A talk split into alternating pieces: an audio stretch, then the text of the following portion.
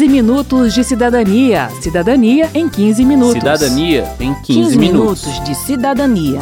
Cidadania em 15 Cidadania minutos. em 15 minutos.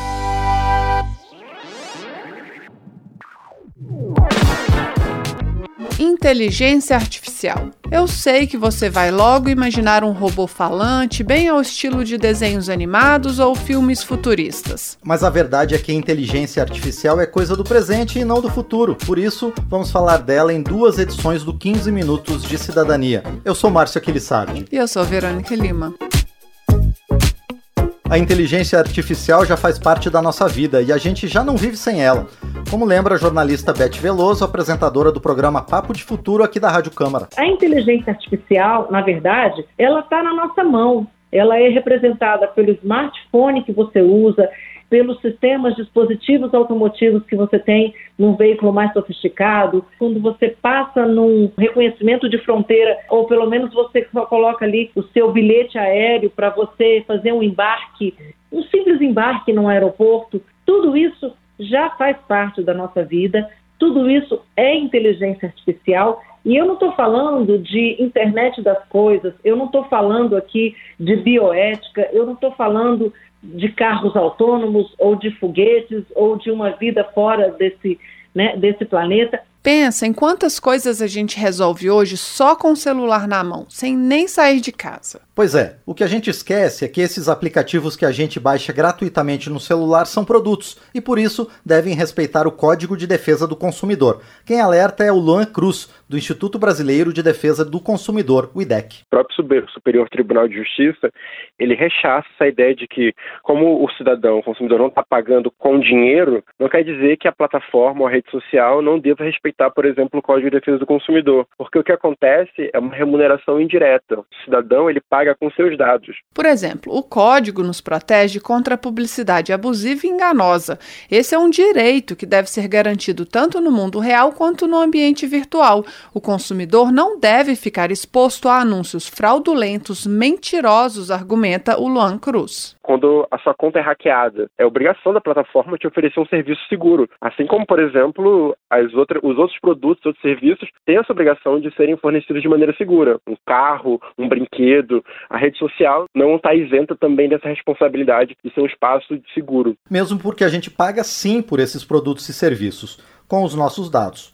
A advogada e professora da Universidade de Brasília, Ana Frazão, explica que as informações pessoais que a gente fornece ao criar uma conta em aplicativo ou ao interagir nas redes sociais ou mesmo para ganhar desconto na farmácia, são usadas pelas empresas para ter lucro. Se a gente está falando de uma rede social, eu posso não estar pagando pela utilização dessa rede social, mas ela extrai os meus dados para, a partir de perfis, poder me direcionar a propagandas e, com isso, como eu disse, monetizar a minha atuação naquela plataforma. E a forma que se tem de gerar lucro pelo consumidor é normalmente a partir da extração de dados desse consumidor para os mais diversos fins, que vão desde publicidade direcionada, venda de perfis para outros agentes econômicos e assim sucessivamente. É por isso que a gente diz que nós somos o produto, porque é a nossa identidade que está em jogo. Pensa agora naquele relógio que mede passos e seus batimentos cardíacos. Ele é um grande aliado para acompanhar sua saúde. Mas imagina se a empresa que fornece esse produto compartilhasse esses dados que são tão sensíveis com a indústria farmacêutica ou com planos de saúde. Já era, a gente poderia ser rejeitado pelo plano de saúde ou ter uma mensalidade mais cara, porque a empresa já saberia que o nosso ritmo cardíaco anda alterado. Não estamos dizendo que isso acontece, apenas que é possível acontecer e que, segundo Luan Cruz do IDEC, se acontecer, o consumidor não terá meios de contestar essa decisão tomada por um mecanismo de inteligência artificial. Ele dá outro exemplo: o acesso ao crédito. Muitas vezes ele diz quem define a taxa de juros ou o limite do cartão de crédito, ou mesmo o limite do empréstimo que a gente pode pegar, é uma inteligência artificial. Mas que dados ela usa para definir o seu perfil? No Brasil, a gente tem o Credit Score, né? Que é baseado no seu perfil de compra. É, ele não leva em consideração, enfim, outros atributos. Mas o que a gente tem visto é que as empresas de tecnologia têm cada vez mais tentado criar esse tipo de serviço, ou seja, te dar uma nota não só pelo seu perfil de consumo, mas também pelos seus posts em redes sociais, enfim, por outras atividades que você faz na sua vida pessoal, com quem você se relaciona, qual a cor da sua pele. No fim da história, toda e qualquer informação que estiver disponível sobre você poderá ser usada para definir o seu perfil de crédito ou de emprego, como explica a Beth Veloso numa plataforma dessas que dá para gente uma vaga no emprego, que analisa os currículos e a gente submete ali um, um, um, currículo, né? E essa proposta ela vai ser analisada por uma inteligência artificial e não por uma pessoa humana. Esse sistema de inteligência artificial ele pode estar sendo treinado para beneficiar ou para agir em detrimento de uma etnia, de uma cor de pele ou de uma segmentação social, ou de uma origem geográfica, prefere pessoas que sejam do sul e não do norte. Isso acaba fazendo com que, de uma maneira que não é transparente, não é visível para nós, sejamos altamente prejudicados, apesar da gente poder ser um candidato com potencial muito maior. Né? E nós somos preteridos por aquilo que a gente chama que são os vieses algoritmos. Máquina de ritmo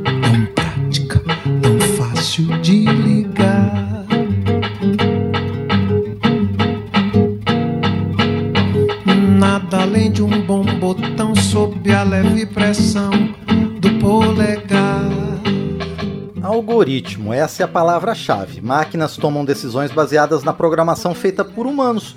Por isso, outra palavra super importante é transparência. Precisamos saber com base em que as decisões estão sendo tomadas. Segundo a Loren Spíndola, da Associação Brasileira das Empresas de Software, a transparência já é um princípio que rege o setor. Trabalhando com base nas diretrizes da OCDE, Organização para a Cooperação e Desenvolvimento Econômico, e da Unesco, ela diz, as empresas usam testes e ferramentas para evitar vieses e riscos. Um joguinho de sim e não. Então, você verificou a sua base de dados? Sim. Você se certificou que é seu algoritmo, seu sistema foi treinado com uma base com dados diversos? Então, sim. Você testou o seu sistema de IA? Sim. Quantas vezes? Você considera seu, seu sistema de inteligência artificial com uso sensível? Aí sim ou não? Se sim, você repassou, né? E aí vai falando, você é, pediu para outras equipes olharem.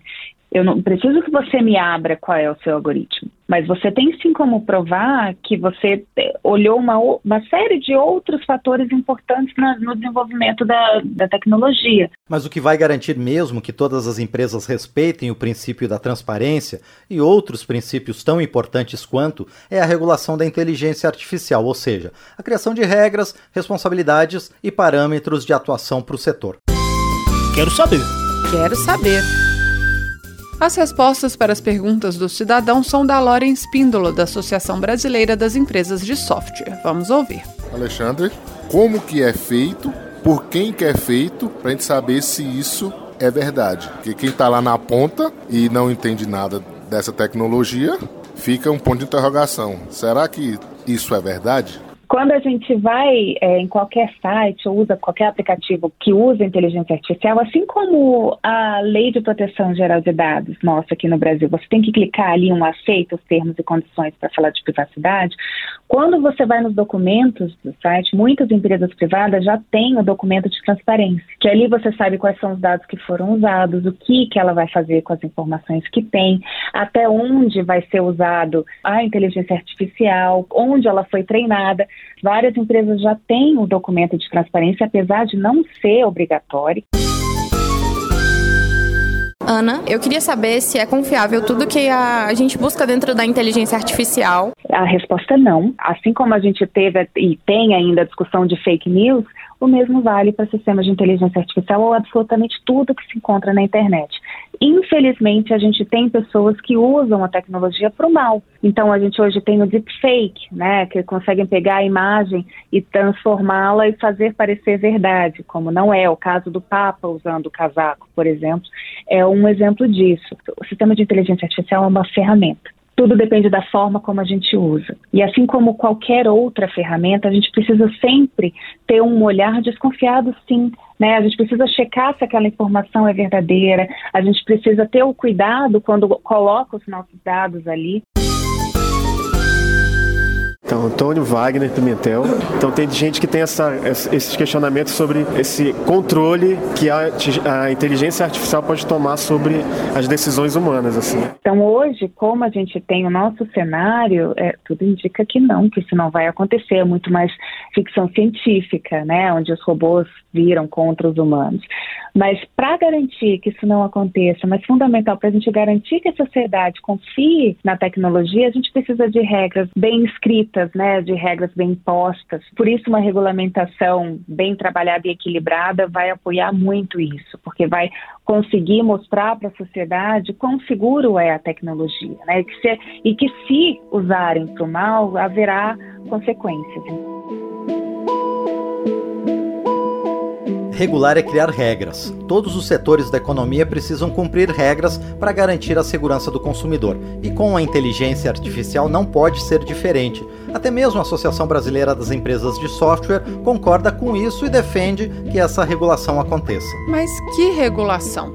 Essa é a pergunta da vez que está em debate no mundo inteiro. No Brasil, pelo menos dois projetos de lei buscam criar regras para a inteligência artificial. Para a presidente da Comissão de Ciência e Tecnologia e relatora do projeto que cria o Marco Legal do Desenvolvimento e Uso da Inteligência Artificial no Brasil, deputada Luísa Canziani, do PSD do Paraná, não existe fórmula mágica nem caminho perfeito, mas o objetivo é proteger os usuários sem impedir o desenvolvimento da tecnologia e da inovação. Ela dá o exemplo de um dos pontos ainda em discussão. Deve haver, por exemplo, uma autoridade central que tutele a inteligência artificial no Brasil. Será que é necessário que haja a criação de uma autoridade? Será que a gente já possui uma autoridade capaz também de lidar com os conflitos relativos à inteligência artificial? Ou será que cada autoridade de cada área, por exemplo, quem melhor do que a ANAC para tutelar questões relacionadas à aviação civil? Ou será que é melhor essa, essa regulamentação setorial, que cada setor cuide e se responsabilize pelos casos relativos à inteligência artificial. Então, essa é uma discussão. Como a inteligência artificial não é um tema que a gente esgota em apenas um programa,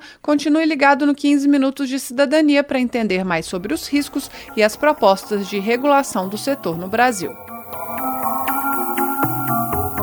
Termina aqui o 15 Minutos de Cidadania, que teve produção de Cristiane Baker e de Lucélia Cristina, reportagem e texto de Verônica Lima, trabalhos técnicos de Marinho Magalhães, edição de Márcio Aquilissardi e apresentação de Verônica Lima e de Márcio Aquilissardi. Se você tem alguma dúvida, mande pra gente. O e-mail é rádio.câmara.leg.br e o WhatsApp é 61 999 789080. O 15 Minutos de Cidadania é produzido pela Rádio Câmara e transmitido pelas rádios parceiras em todo o Brasil, como a Rádio Gentileza Web de São Cristóvão, Sergipe. Você pode conferir todas as edições do programa no site radio.câmara.leg.br e no seu agregador de podcast preferido. Boa semana, até o próximo programa. 15 minutos de cidadania. Cidadania em 15 minutos. Cidadania em 15, 15 minutos. minutos de cidadania. Cidadania em 15 Cidadania minutos. em 15 minutos.